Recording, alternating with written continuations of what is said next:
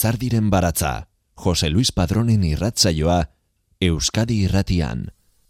Gabon eta ongietorri, Lizardiren baratzaren irratzaio berri honetara. Aritz, gorrotxategi Donostiako gros auzoan jaiozen mila bederatziren eta bostean, eta gaur egun lezon bizi da. Zuzen bidean lizentziatua da, baina idazketa du lanbide. Poesiari dagokionez, taksi bat janletentzat, zaldi ustuak, ariaz beste eta amua poema liburuak kaleratu ditu. Narratiban berriz, arenak dira egurra pinotxori, zer egingo dugu orain opariekin eta azten diren gauzak ipuin bildumak baita, kafkaren labankada, kearen truke, axola ez duenean eta koldar utxazara eleberriak ere. Itzultzaile eta prentsako zutabegile ere aritzen da, eta balea zuria argitaletxeko editorea da. Orain, uda betea poesia liburua kaleratu du elkar argitaletxearekin. 2008an e, idatzi zuen amua liburuarekin hasitakoa bukatzera datorren e, olerki bilduma berria. Udaren e, atariaren inguruan dauden tabernetako terrazta batean egin duguen kontrua egilearekin. Uda betea, poesia liburuarekin itzuli da aritz gorrotxategi. Amua, aurreko obrarekin nolabaiteko segida duena.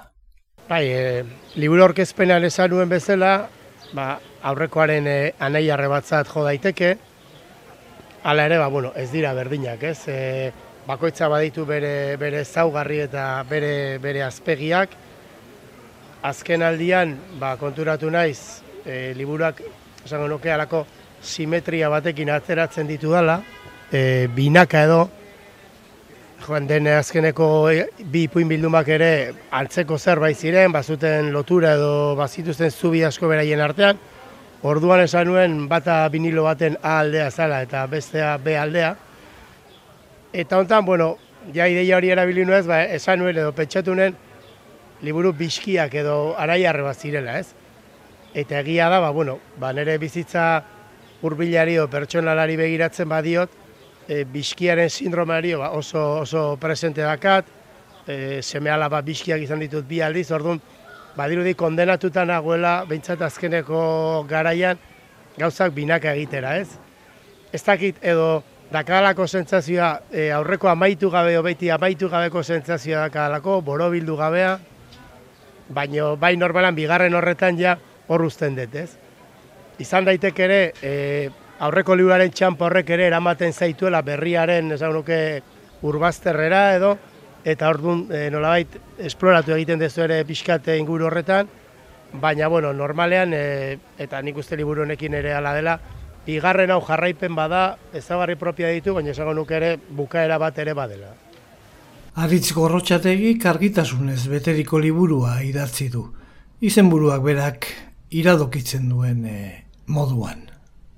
Ba, pozaren aldarria egin nahi nuen, ez? Ez dana agian e, oikoena poesian, ez? Baina, bueno, niri barrenak eskatzen zian e, pozaren aldarria egitea eta eraberean e, pozaren sakontasuna ere aldarrikatzea, ez? Egia da, e, bueno, fama hori badugu poetok, ez? E, tristea garela eta negartiak, eta, bueno, neurri batean ere, ala, ala, ala bada, eta jolderrinek ere aspaldi aspaldi esatzuen, ba, zertarako poetak biseria garaietan, ez, planteatu zuen, eta nik nolabait, bueno, mm, nahi nuen kontrako bidea egin, ez, bueno, e, beti tristea, baino, e, alaiak eta postasunez beteak ere izan gaitezke, eta bizitza ere izan daiteke, ez. Eta alde horretatik, egia da, pandemia garaian idatzitako liburu bat dela, aurkezpenan ere ez duen e, hori azpimarratzeko gogo handirik, ze bizkatere azken aldian badirudi pandemia garaiaren ondorioz ba, lanez eta sorlanez e, lepo gabiltzala. Kasu honetan, e, ja lanean hasitan nengon e, pandemia baino lehen, baina egia da pandemiak baldintzatu egin duela, ez? Idazketa profesioa. Batez ere irakurtzeko aprobetsatu dut, eta horrez, nolabait, e, bueno, hor topo egin nuen besteak beste e, Albert Camuren eh, esaldi batekin, e, uda, ditxuera bera, e, zea zan, ez? E, bueno, azkena zan, uda garaia zinarekin topo, negu betean uda garaia zinarekin topo egin nuen, ez? Eta iruditu zitzaidan, momentu hartan idazten ari nintzerarekin e, bete-betean zetorrela, orman e, jartzen diren edo ez, idazleok orman jartzen ditugun esaldi horietako bat izan zen, eta bueno, e, lema horrekin ez, idazten jarraitu nuen ez. Eta egia da, pandemia garaian, ba, bueno, tenok dakigu ateratzea zaila zegola, eta nik egin falta mota nuena itxasoa izan zen, ez, itxasoa ikustea. Eta izuzen ere, ba, lehenengo aldiz atera nintzera, ateratzeko aukera izan nuenean, itxasora jo nuen, ez? Eta orduan, bueno, ba, itxasoak hartu zuen, bestetan ere, ba, presentzia handi izan du nire lanean, baina kasu honetan, e, ba, are presentzia handiagoa, ez? Eta azkenan, ba, bueno, itxasoak ardazten du liburu guztia, eta azkenan askaltasun falta horren antonimoa bihurtu zen hori, ez? Itxasoa eta uda, ez? Uda da azkenean, kalean gauden garaia, temperatura hona egiten du, e, itxasoan bainatu gaitezke, ondartzara ju, oporretara, eta neurri handi batean argitasun hori hortik etorri zan, ez? Bizka bat, egoera baino lehenago ja, banen bilen horretan, baina bueno, egoerak bereziki bultzatu zuen ba, argitasun eta udaren bilaketa hori. Neguaren erdian, azkenean, ikusi nuen nire baitan uda gara jezina zegoela. Albert Camus, uda. Himnoa. Sexua aldatu du neguak eta uda bihurtu da Iragaz ditzagun hildakoak eta ardo gorri gisa edan kendu ziguten guztia. Ez da berriz zitzuliko. Astindu bizkarretik minaren azken matazak. Ez izan pozaren beldur sakonetik dator. Apar abisaletik. Zukutu limoia edan tximistaren bularretik edan eguzkitik aize epelaren aditzak. Bat ere zimurrik gabe datorkigu geroa urtaro distira txubi kilker sumendi bat deika. Kantuarenak gara gaur, dantzarenak, inola ere ez, eriotzarenak. Pikondoak izango dira gure espainak, gure hile urdin piztua murgilduko da eta irtengo, gaiur gazien artetik, uarte aldarraien erditik, eta non nahi isuriko dugu buruska galkorra bere sekretu usaintxuekin. Naikoa dugu aurki bat eta maia biltzeko, egur zatiak eta leio bat, tragoska bakoitzean argia sentituko dugu sabelean aztalka, jaio berri bat bezala amari deika eta guk, eskudik helduta, mimikaren bidez erakutsiko diogu, nola egiten den igeri arratsaren pixu leunean.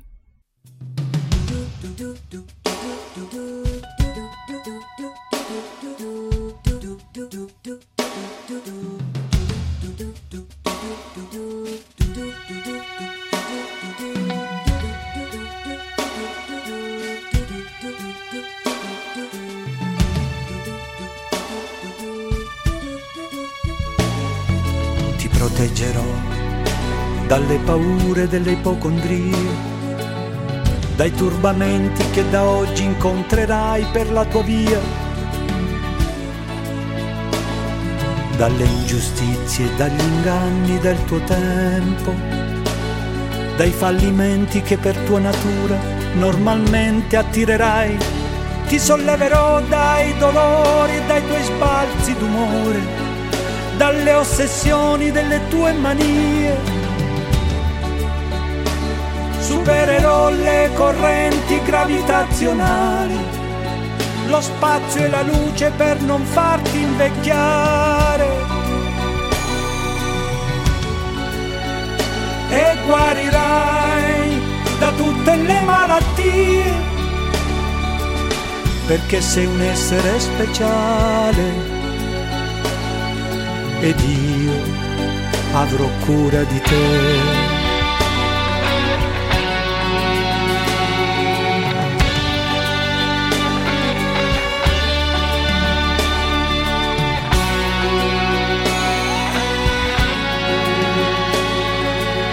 Vagavo per i campi del Tennessee, come vi ero arrivato chissà, non hai fiori bianchi per me, più veloci di aquile i miei sogni, attraversano il mare.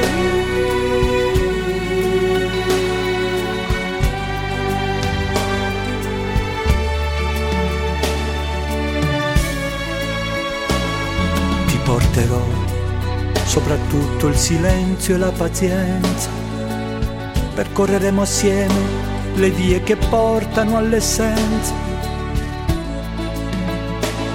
I profumi d'amore inebrieranno i nostri corpi.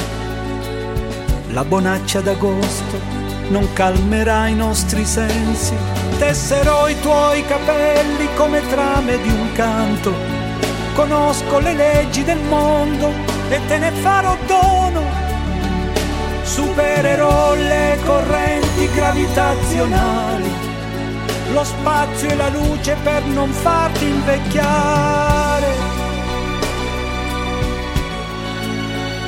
ti salverò da ogni malinconia, perché sei un essere speciale ed io avrò cura di te, io sì che avrò cura di te.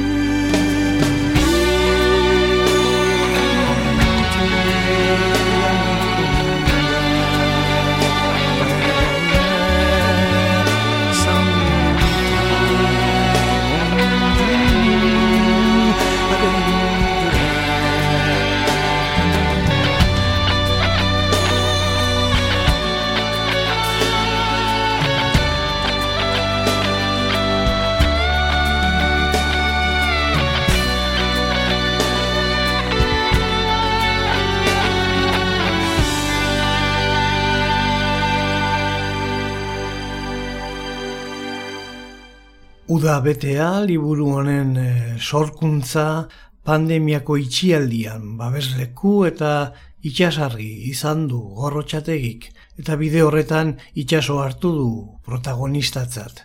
Itxasoak, beroak, aixiak eta mediterraneoko paisaiek leku nabarmena betetzen dute bertako poemetan, baina ez dira horiek gai eh, bakarrak. Hala da, ez? E aurreko liburuetan bezala ere esango nuke gai zakit unibertsalak edo betikoak eh, agertzen direla, ez? Ba, bizitza, eriotza, maitasuna, denboraren ere ajeak. Ordun e, bueno, badago ere liburuari hasiera ematen dion poema ere, e, poema horrek himnoa izenburua du eta esango nuke ba orazioren e, carpe diemaren aldaera, ez? Variazio bat dela, ez? Gero ni beti zala oso, bueno, e, epikureo zalea, eta aprobetsatuko eta aukera rebindikatzeko ze, e, bueno, epikuro lotzen da plazerrarekin, ez? Baina, e, bueno, gaia pixka eta aztertuta, ba, topatu dut, edonismoa berez, ba, bada diez e, Carlos García Gol, eta, bueno, aditua direnek, esaten dute, ez dela plazera, baizitek gehiago dela postasuna, ez? E, epikuroren edonismoa postasuna oinarritzen dela, ez? Eta, bueno, ba, nire liburu ere postasunean oinarritzen da, egia da gero e, ba, estoikoek eta kristaue batez ere ba, epikuroren mezua esango nuke pervertito edo ilundu egin zutela, gero zorionez e, ba, defensore ezagunako kizitue, ba, Montaigne, Quevedo, Lucrecio, esan barra gainera, e, Epikuro izan zela lehenetarikoa emakumeak bere lorategian sartzen utzi zituena, e, solaskide eta parez pare izateko, behar bada hori ere ezingo zuten begionez e, jasan ere bere alerioek. Eta aldo horretatik, ba, bueno, filosofia horrekin oso lotuta dago, ez? Mm, edonismoa baina e, pozarekin lotuta, ez? Ez beste plazerrarekin edo fizikoarekin, baizik eta pozarekin, ez? Barrena betetzearekin. Arrapatzen ez baduzu. Tristura bezain sakratua izan daiteke poza, alaitasun jakintxu eta profetikoa. Lo dagoen arratxean osorik eta labur lehertu da zuzauden tokian, zeinurik iragarri gabe, isilik eta sutan, mugimendu bakar baten zalapartarekin. Arapatzen ez baduzu, eguna bezala iraungiko da zutegiaren bihotzean, Aldarerik utzi gabe haienatuko da batek daki zer muinoren atzean. gero eta urrutiago negule horrean, ardi galduaren orbanen azpian. Urtu zaitezarekin ez izan beldur. Irribarrea kurbatzen hasten den angeluan, hortxe bertan jaiortzen da poza. Goizalba bezain sendo, enigma bezain harin. Jaso burua, zuretzat ireki da, izurde baten jauzia balitz bezala.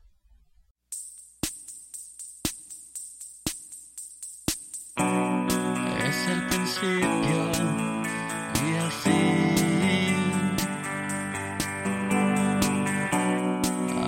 Abre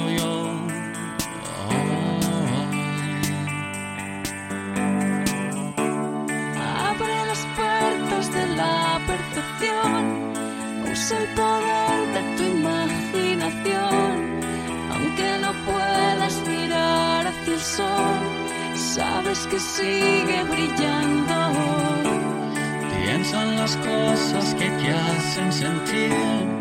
Cada segundo vivido escapar este momento y la gente al pasar sientes por dentro que todo se va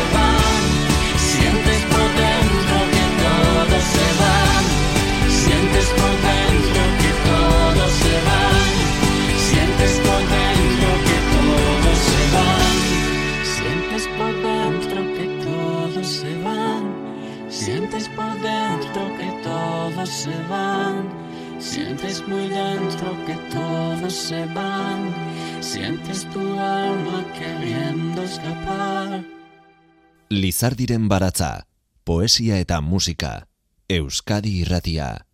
Aritz gorrotxategik, hiru ataletan eh, atondu du edukia, guztira hogeita zei poemek osatzen dute uda betea.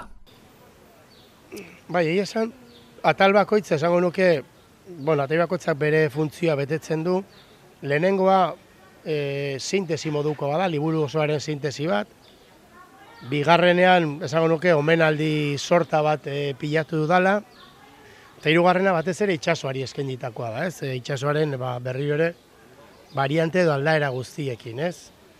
Badago, ba, neri, esango nuke, itxasoak eragiten dira zirra hori, e, bueno, esan behar dut ere, itsasoa aipatzen duela, baina gurean igual tradizio gehiago dago, badibidez sarrien indiaren e, marinelaren edo portuaren itsasoa, e, peiotxotekok berak e, badu ere itsasoari eskenitako liburu eder bat, e, behar bada itsas ora agertzen den itsasoa gehiago da pentsamenduarekin edo literaturarekin lotutakoa, Nereak esango nuke baduela ere hortik, baina e, fisikoagoa da, ez? Alegia igerilariaren figura agertzen da, ez? Eta niretzat igerilaria oso figura rekurrentea bihurtu da nire literaturan.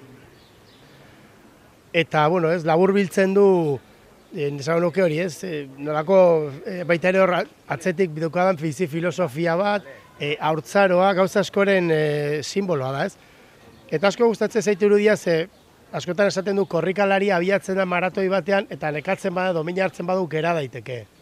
Baina igerilaria itxasora joaten denean ezin da geratu, alegia zerbait gertatzen bazaio itxasoaren erdian dago. Hor badago nik e, eternidadearen edo muga ezinaren e, sindroma deitzen dudan hori, ez? Alegia zua izai igerian eta lako batean geratzen zera eta aurrera begiratzen dezunan asko falta da, oso urruti dago. Eta atzera begiratzen dezunan ere ja itxasertza urruti egirago eta hor sortzen zaizu aratzuetan alako aia maia ma, ez? E, nun otenago, ze arraio egiten dute nola atera hemendik. Ez hor badago, bueno, nik uste igalirari guztiek e, gainditu behar izan duten e, fase hori, ba, ez, bueno, e, zure buru ere ezagutzen eramaten zaituna, eta gero eraberean, fizikoki itxasoa, itxasoan igeria zoa zela ere, ondoa ikusten zoaz, ez? Eta, ba, bueno, e, oso impactantea da ez, igerian joatea, eta eta segunda zeitxasotan egiten dezun, ba, bueno, ez, e, arrokak eta arkaitzak, arraiak, ikusten dezu eta, bueno, ez, e, oso sentsazio poetikoa da, ez, bakarrik zoaz, e, itxasoari begira, batzutan e, jakin gabiare edo zehaztu gabe noraino iritsiko zaren, eta oso erudi aberatxe eta potentea iruditzen zait. Otoitza bat, ez gutxietxi joan etorriak urbarearen putzu txikian, Animalia akuatiko batek hartzen du arnasa ondoan. Inork ez du ikusten, zuk ez beste. Gaur berriro zatoz astero lez, ura itxozen tokira, koloroaren errainu uerrera. Gurpil batzuk gorputzaz mugi daitezke soilik. Eta zeure egiten dituzu poliki ark egin ezin dituen metroak. Arrosariorik gabe, aitagurerik gabe, besakadaren mamitze betean. Mila metro, bi mila metro, biratze eremuarekin behin eta berriz topo eginez, kaiolaren angelu batetik, urezko frontoiaren txapara. Sonata itxura har dezake otoitzak igerilekuaren baitan, apar soinua kortxeraren aurka lehertzen. Bataiatua izateko beste modu bat, burua uretan murgilduta. Bozkario bihurtu da azkenerako, ari belarrira hitz egiteko modu bakarra, meza laiko bat igande arratsaren iunkeran. Etxean, bainu jantzi blaitua soketan zintzilikatzean, gorpuaren utxunea marrazten da une batez, txorien zeru kutsatu gabean. Gogoetan hasten zara naita ez, egaldiaren laburraz, arnasa eteten den uneaz. Datorren igandean aurrez aurre gongo zarete berriz. Igerilekua eta zo. Ez lorerik, ez landarerik. Uraren baitan ausartuko zara. Berriz itzuliko zarelakoan.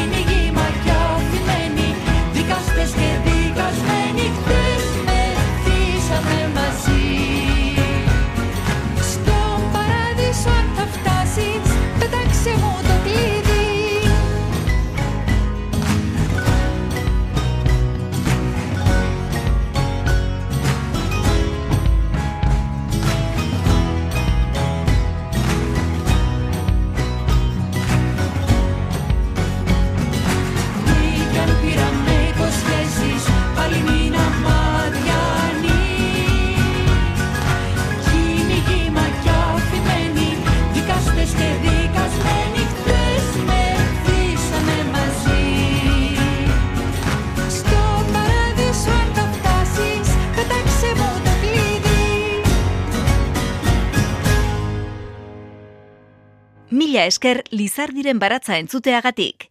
Irratsaio guztiak dituzu entzungai EITB naieran atarian. Txesare, mila bederatzireun eta berroita marreko abuztuako geita zazpi, Torinoko Roma hotela, irureun eta berroita zeigarren gela, hiltze batek bestea, berarria paretara itxatxiz gero, trenak entzun daitezke joan etorrian. Urrutira joan zaio gogoa, belboko muinoetara izen bereko zakurrera. Gerran hildako lagunak zenbatu ditu urrena, bera etzen joan, asma alegatu zuen. Deabrua ikusi uste du udaren alea mozten, eder eta ikaragarri. Mats biltzaileak gero eta txikiagoak Piamonteko zeru gariz bustian. Zer egingo zaio? Ez du bizitzaz gozatzen ikasi. Etorriko da eriotza, bederatzi egun lehenago honako hau idatzi du bere egunkarian. Honek guztiak nazka ematen du. Itzik ez, keinu bat. Ez dut gehiago idatziko. Baina areago pentsatu du. Ez naiz gehiago biziko. Ondo ez, existentziala esaten zaio. Kostantzek eta berak bertan bera utzi dute bien arteko harremana. Estrega sariak ez dio asmoa burutik kendu. Bizitzeak nekatzen du. Ez du harririk aukeratu, ez itxasoko urik. Ez du bere burua inora botako. Eriotza irentxiko du dosi txikietan eta zain geratuko da. Nekazariak eta langileak, burkideak eta antzesleak, fikziozkoak zein ezur aragizkoak. Denak hasi dira nahasten bere oroimenean. Entzun duzu sartzen txesare idatzi zenuen bezala, eta zure begiak izango ditu. Eta alare, ez zaitu ez ustean harrapatu, aspalditik zenbiltzan haren zain, ura eta zu ia muinka zaudete horren adiskide zaharrak azken agurrean bare. Hiltzen da mahatxa eta ardo bihurtu, ia zazpia markada geroago, Xixongo taberna honek zure liburu ezagun baten izena dara matxesare, la bela estate. Konpainia noblean gora igo ditugu kopak, uda datorren bezala, etorriko da eriotza. Erabaki dugu tristeak betiko urruntzea. Ardoarekin sinatu dugu zeu izango zarela. Salbuespen bakarretakoa.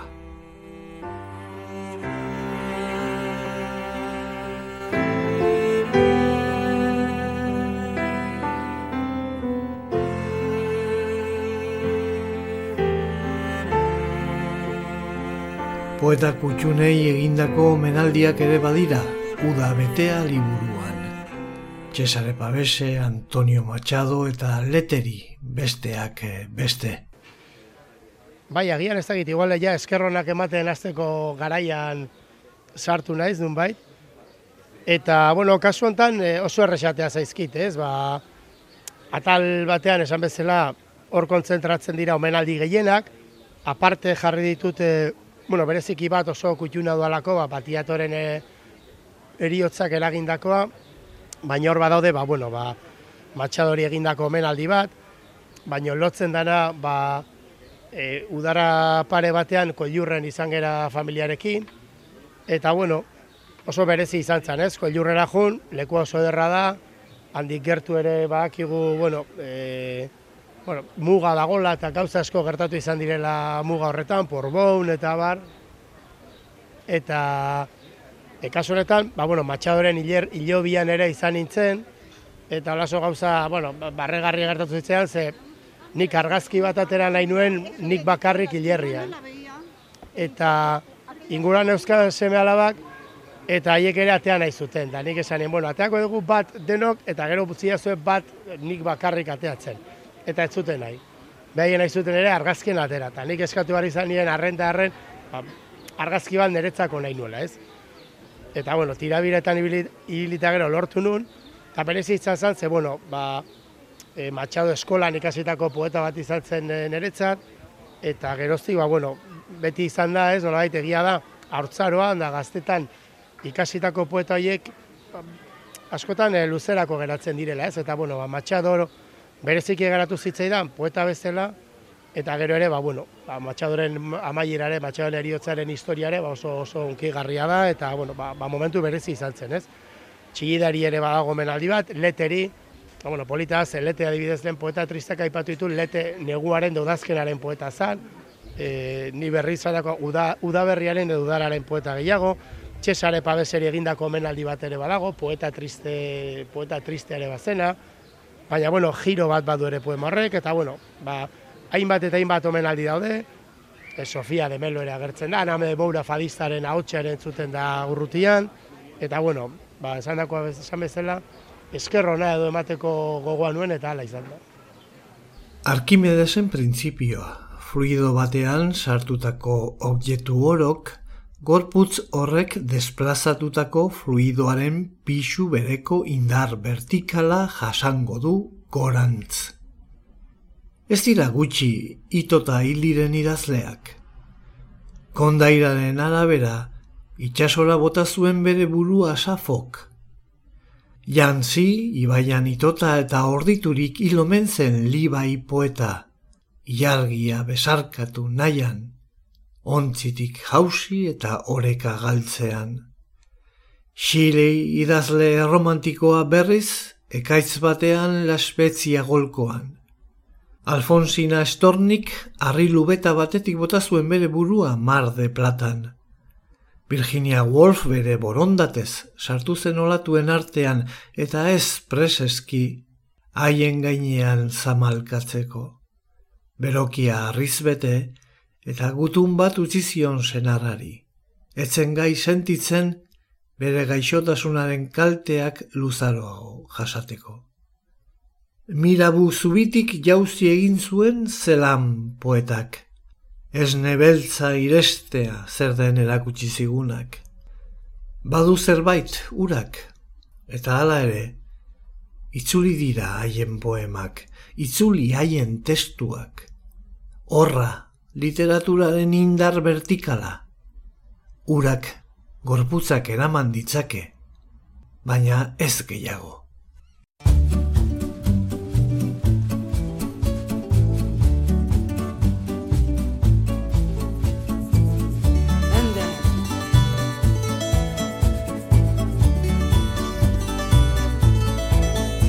Quero destino que eu não creia no destino.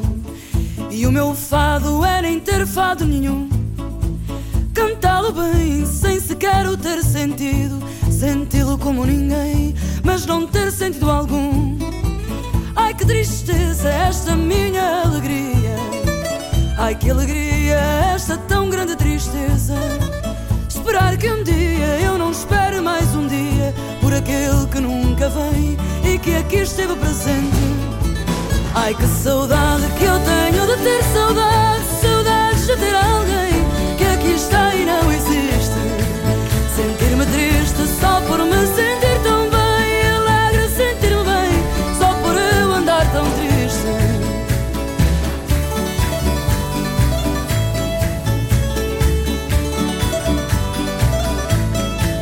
Ai se eu pudesse não cantar, ai se eu pudesse lamentasse não ter mais nenhum lamento. Talvez ouvisse no silêncio que fizesse uma voz que fosse minha, cantar alguém cá dentro. Ai que desgraça esta sorte que me assiste. Ai mas que sorte eu viver tão desgraçada. Na incerteza que nada mais certo existe, além da grande certeza de não estar certa de nada. Ai que saudade que eu tenho ter saudade, saudades de ter alguém que aqui está e não existe. Sentir-me triste só por me sentir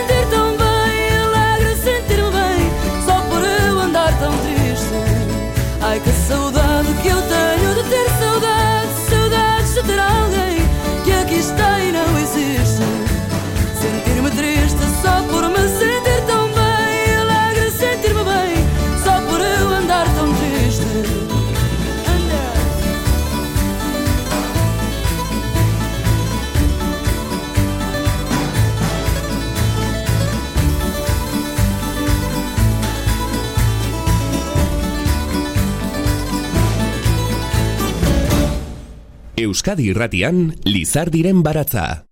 Aritz e, gorrotxategik uda betea poema liburua plazaratu du elkarrekin.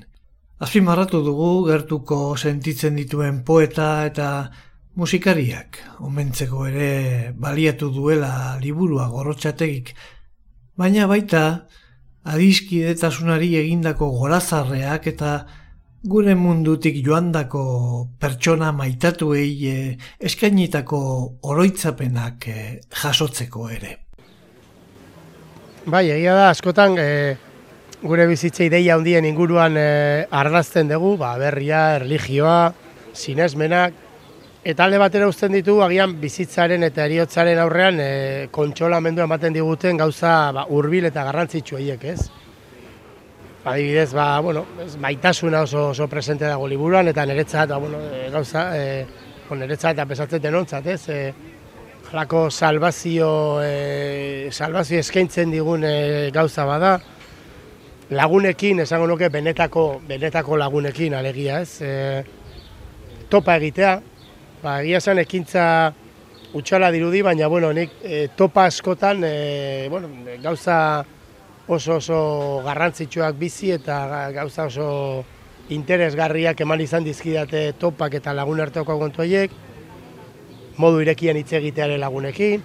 Orduan, egia da adiskidetasunak baduela aipamen berezi bat, gero ere esango nuke, ba, balea zuriako argitaletxeko kideak edo, e, ba, ba, baleokideok, ez, e, de, deitzen dio ditudan baleokideoiek, baleakideoiek, bueno, oso presentea daude ere liburuan, orain nahi justu ama urte egingo ditugu poesia eta pentsamenduko jardunaldiak antolatzen, da, bueno, egia atzea behiratzen azte zera, ba, bueno, ba, urteak, saltxatan, denbora asko pasata pasatzen elkarrekin, eta azkenan, ba, bueno, ez, lagun arte batek, ba, asko eman diezazuke, ez, eta batzuetan, ba, bueno, ba, esan bezala, gauza handi hoien aldean, ba, lagun arte txiki bat, ez, komando, oza, komila artean txiki batek, postasun eta eta satisfazio handia eman dezake, bai. Platonen xabalina, baleakidei. Tabernak Alex zuen izena. Eta Greziar agintari handiaren deitura bazuen ere, donostian zegoen, errege erregina katolikoen kalean.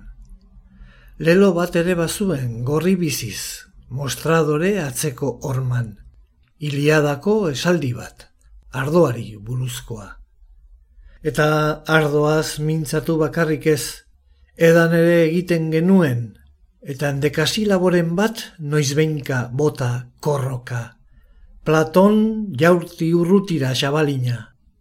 Zerbitzariak tunikari gabe eta alde batetik bestera zioa zen igerian eta tantaka ateratzen zuten mana goxoa, metronomo baten laguntzaz.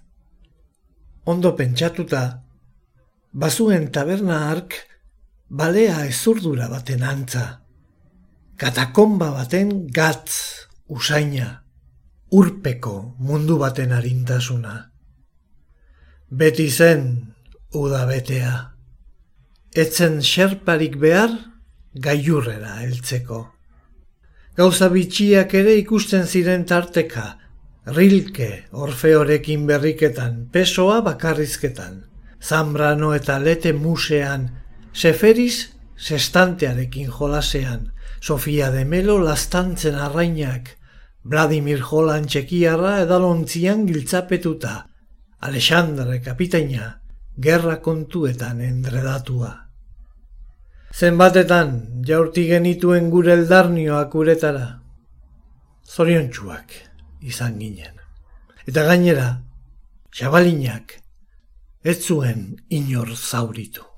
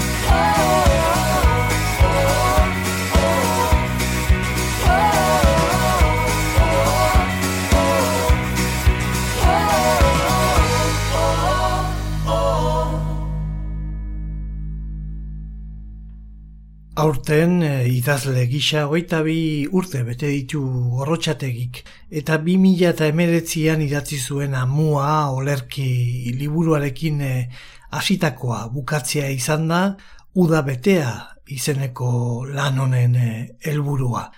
Nola baite aurreko obrarekin e, hasitakoa maitu du egileak eta beraz liburu honek garai berri bat zabalduko duela iragarri du maleta egin eta beste norabide bati begira jartzeko ordua dela iragarri du aritz gorrotxategik.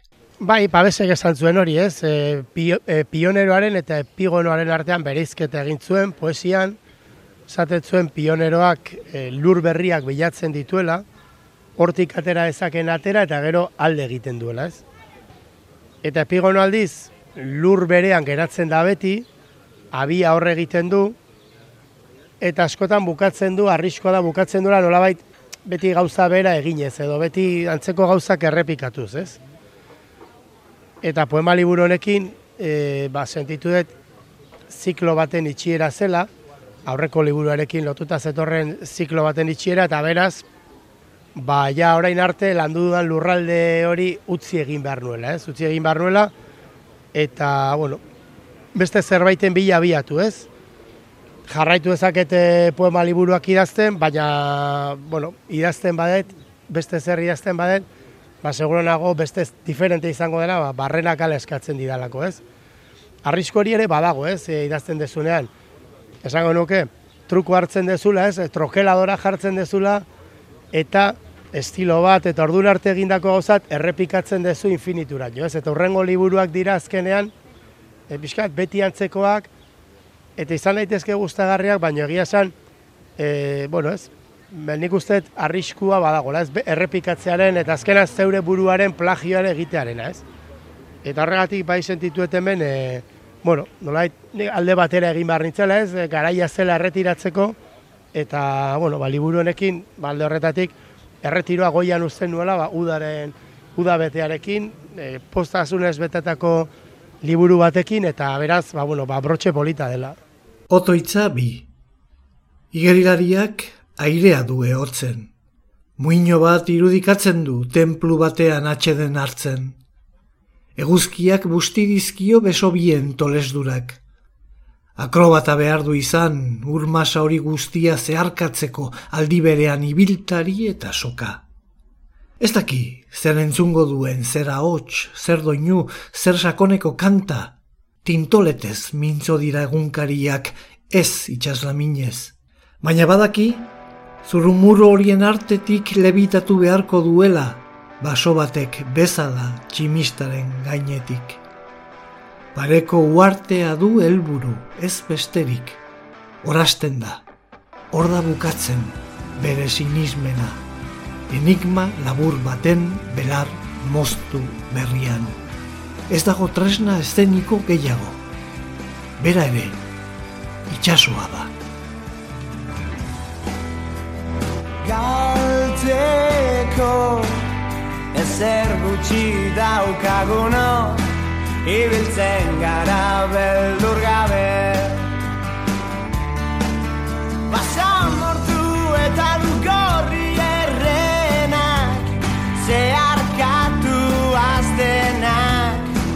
aurkituz erantzun zaiena.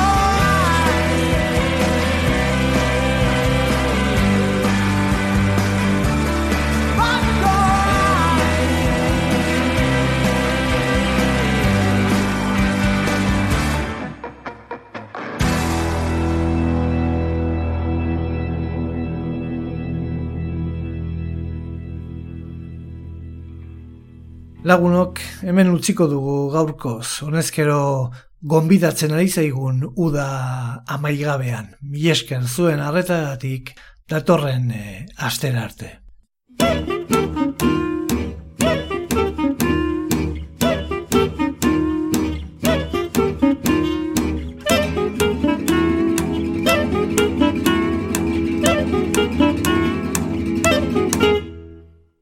Lizardiren baratza Euskadi irratian. Jose Luis Padrón.